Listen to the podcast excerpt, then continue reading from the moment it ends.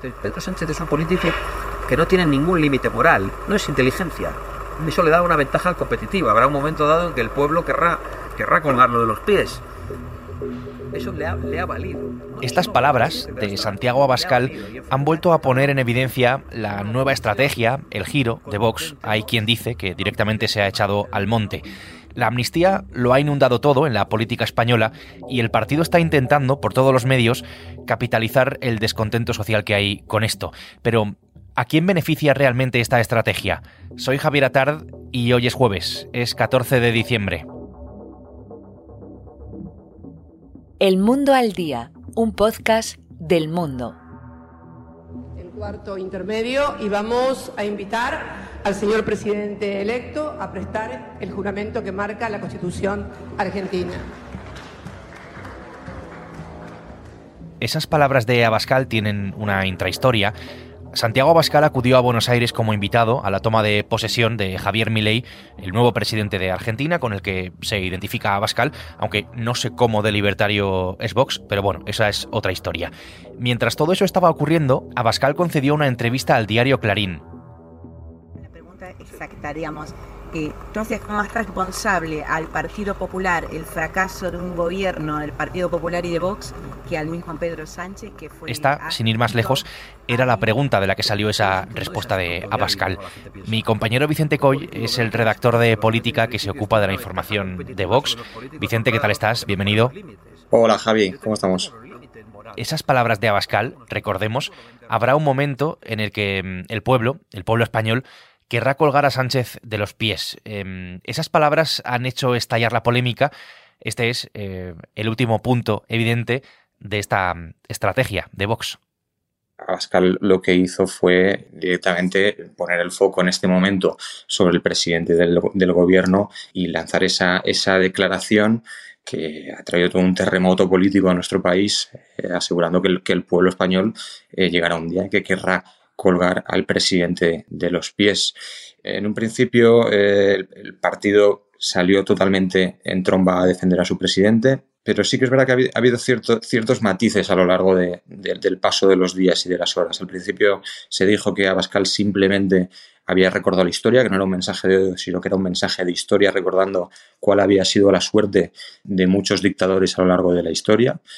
Luego se dijo que, que era una declaración totalmente eh, descontextualizada y sacada de contexto para tratar de hacer daño a Vox. Y ya la última declaración que hizo el partido eh, fue, fue decir que había sido simplemente una metáfora, que no, tenía nada que ver con lo que estaba diciendo eh, la izquierda para tratar de, desprestigiar a Santiago Abascal. En cualquier caso, ha valido para que el Partido Socialista trate de presionar al PP para que, para que rompa los pactos eh, regionales con Vox y además pues, pues acudió a los tribunales para poner una denuncia contra, contra Santiago Abascal por estas palabras en Argentina. El Partido Socialista ya ha presentado esa denuncia contra el propio Abascal ante la Fiscalía al considerar que puede estar cometiendo una reiterada incitación al odio. Eso es lo que dice. Veremos, en todo caso, qué recorrido tiene mm, eso. Por otra parte, Vox no se arredra por lo que mm, cuenta Vicente, podemos comprobarlo, pero mm, es que hemos escuchado directamente a su secretario general, a Ignacio Garriga, casi, en fin, sacando pecho. Oiga, miren, eh, el señor Abascal ha recordado la suerte de muchos dictadores y eso algunos le llaman odio, pero no, eso no es odio, eso es historia. Eso es historia. A partir de ahí, Vicente, Vox no se retracta. Es más, incluso mm, hemos visto también al propio Abascal sacar en el Congreso, utilizar una imagen de las Juventudes Socialistas de Alicante en el año 2015, guillotinando a Mariano Rajoy.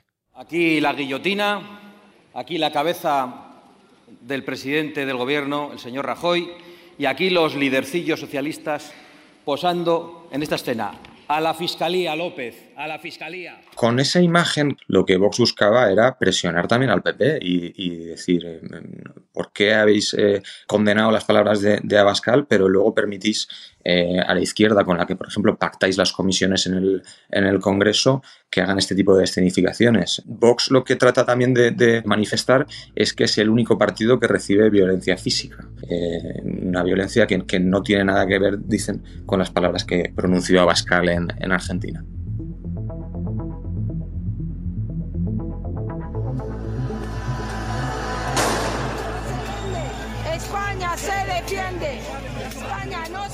Este es el sonido de las protestas ante la sede de Ferraz del Partido Socialista desde que conocimos el pacto del PSOE con Junts, con Puigdemont, para la amnistía, las sedes de los socialistas, especialmente esa de la calle Ferraz en Madrid, han registrado noches de protestas. Un rechazo a la ley de amnistía, que comparten buena parte de los españoles, pero que en este caso va mucho más allá. En esas movilizaciones ante Ferraz se han visto comportamientos un tanto peligrosos,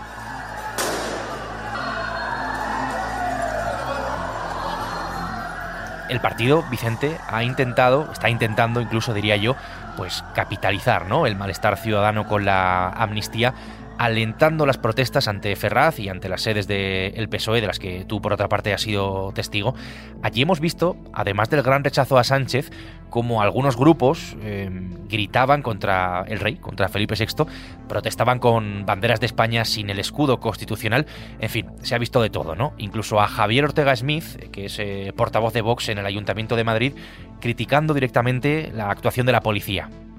Nos parece desproporcionado y humillante. No necesitan hacer ustedes esta demostración de fuerza para unos chavales que lo único que gritan es viva España y gritan fuera traidor de Sánchez. Bueno, hay que tener en cuenta primero una cosa, y es que Vox con esta nueva legislatura ha perdido mucho poder y mucho peso tanto en el Congreso como en los tribunales porque al haber perdido 19 escaños y pasar de 52 a 33, pierde la capacidad tanto de presentar mociones de censura, que la legislatura pasada presentó dos, como de presentar recursos de inconstitucionalidad, que creo que en la legislatura pasada fueron unos 50 recursos en el Tribunal Constitucional. Por tanto, Vox ha perdido mucha voz en el Congreso de los Diputados y está intentando capitalizar el malestar social que existe acerca de, de la amnistía.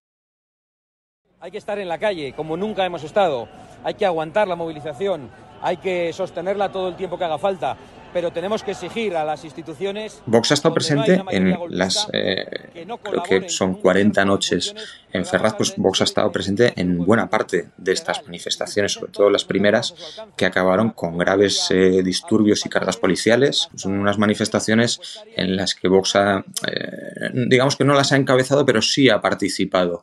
La, la estrategia de Vox pasa ahora mismo por una movilización permanente. Y la idea que, maneja el partido es eh, esperar un poco a ver también cuál es el recorrido parlamentario y judicial de la ley de amnistía que acaba de aterrizar en el Congreso para seguir convocando a, la calle.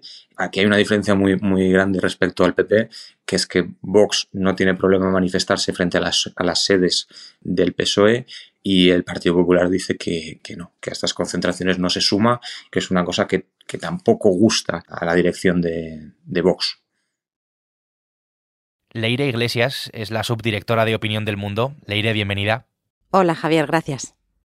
Las declaraciones de Abascal, Leire, em, ese tono en el que las ha hecho, ese intento de capitalizar el malestar encabezando las protestas ante las sedes eh, del PSOE, la estrategia de la que em, está hablando Vicente, ¿Está sumido Vox en una especie de mm, deriva mm, iliberal, em, en un giro radical? ¿Directamente se ha echado al monte, como se dice popularmente? Yo sí creo que podemos identificar un, giro eh, radical, una deriva iliberal en Vox. Eh, ahora se ve a la baja y creo que lo que ha hecho es identificar que la manera de marcar perfil propio y sacar la cabeza es diferenciándose del Partido Popular, siendo más agresivo, siendo más radical eh, e intentando debilitar al, al Partido Popular. Y eso es lo que estamos viendo ahora, ¿no? Forma parte de un todo, ¿no? Que además viene de lejos sobre todo en ese giro absolutamente opaco, porque no dan, no dan apenas explicaciones sobre sus decisiones internas, eh, ese giro de poder en el que han ganado posiciones las, los sectores más, más integristas, em, lo estamos viendo en las manifestaciones en contra de, de Sánchez, incluso con Navascal y otros dirigentes acudiendo a, a la calle a arengar, coqueteando con la violencia de una manera excesiva y lo vemos desde luego con estas declaraciones de Abascal eh, inaceptables. Y es verdad que hay otros partidos que han coqueteado con el lenguaje violento, que incluso han ejercido la violencia. Es verdad, y Podemos es un ejemplo clarísimo de ello, los partidos independentistas son un ejemplo clarísimo de ello, pero eso no nos puede hacer cerrar los ojos a que Vox efectivamente está utilizando un lenguaje agresivo que se acerca a la violencia y eso en democracia es absolutamente inaceptable. Y hasta ahora se ha mantenido en una posición de mirar a otro lado. Su argumento ha sido siempre no tenemos texto. Este es Jorge Buxade. Es un personaje absolutamente clave dentro de toda esta estrategia del partido. Hablamos eh, del vicepresidente de Acción Política, cada vez con, con más poderes, el número 3 de Vox. Vicente, tú conoces bien la formación por dentro. En los últimos tiempos hemos visto como mm, el control del partido pues recaía, ¿no? De una manera más clara en un sector más duro. Hemos visto la salida hace algunos meses de Iván Espinosa de los Monteros. Iván Espinosa de los Monteros representaba la parte un poco más liberal, digamos, dentro del partido. No fue el único, además. ¿Qué está pasando de puertas para adentro en Vox? Realmente la, reacción que estamos viendo y el camino que vemos que está transitando Vox ahora mismo, yo creo que es como reacción y como, y como resultado del cambio de piel que viene efectuando desde hace meses. Ese, punto de inflexión que supone la salida de Macarena Olona. Posteriormente se ve a la hora de confeccionar las listas electorales tanto para las municipales y autonómicas como sobre todo para las generales, como ese sector denominado el más liberal directamente es apartado o eliminado de, las listas.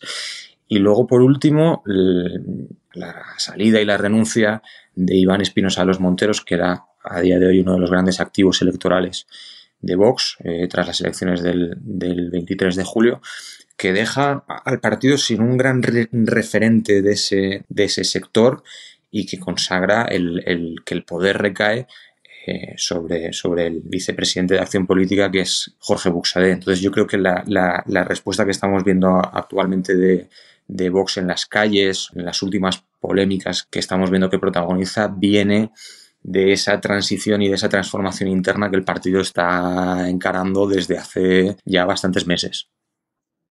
Eso es lo que está ocurriendo dentro de Vox, dentro del partido, de manera mm, orgánica, algo que no podemos separar de los acontecimientos, creo, a los que hemos asistido en los últimos días.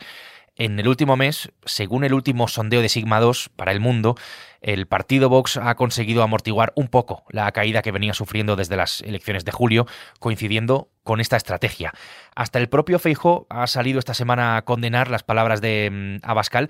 Digo esto, Leire, porque con todo lo que ha pasado, eh, con estas formas, me interesa que comentemos, que lo analicemos. ¿A quién beneficia realmente todo esto? ¿Beneficia a Vox o, todo lo contrario? ¿Quién puede sacar un rédito más o menos claro de esta estrategia que ha emprendido Vox? Pues es paradójico. Eh, ocurría también con Podemos en su momento respecto al PSOE.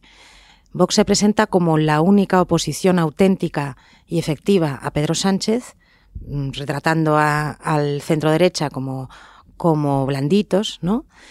Pero al final son la palanca de Pedro Sánchez, son la palanca para la supervivencia política en el gobierno de Pedro Sánchez, porque precisamente ese miedo que generan en el electorado más moderado que podría votar que pudo votar al Partido Socialista y ahora podría votar al Partido Popular porque no les gusta el presidente del gobierno, ese electorado mm, tiene miedo a ciertas consignas, a, desde luego, pues son muchas cosas, ¿no? Hablamos de, del tema de las mujeres, hablamos de, del trazo grueso, absolutamente grueso, eh, con el tema de la inmigración, que son problemas que se pueden tratar y claro que hay que tratarlos, pero el trazo grueso y, la confección de, enemigos y la demonización de, de, los adversarios como enemigos, eso, eso asusta. Ese miedo que generan en el electorado moderado es lo que está permitiendo eh, que Sánchez venda tanto dentro de España como hacia el resto de Europa, y eso es muy importante, que él está consiguiendo eh, poner un muro frente a la extrema frente a la extrema derecha de manera que, que aunque pretenden ser o, se presentan como una oposición radical a Sánchez lo que están haciendo es permitir que Sánchez continúe gobernando es bastante paradójico em, por lo que cuentas Leire, gracias por estar hoy con nosotros en el Mundo al Día. Gracias a ti. Vicente, lo mismo digo. Gracias. Gracias a ti, Javi. Un abrazo.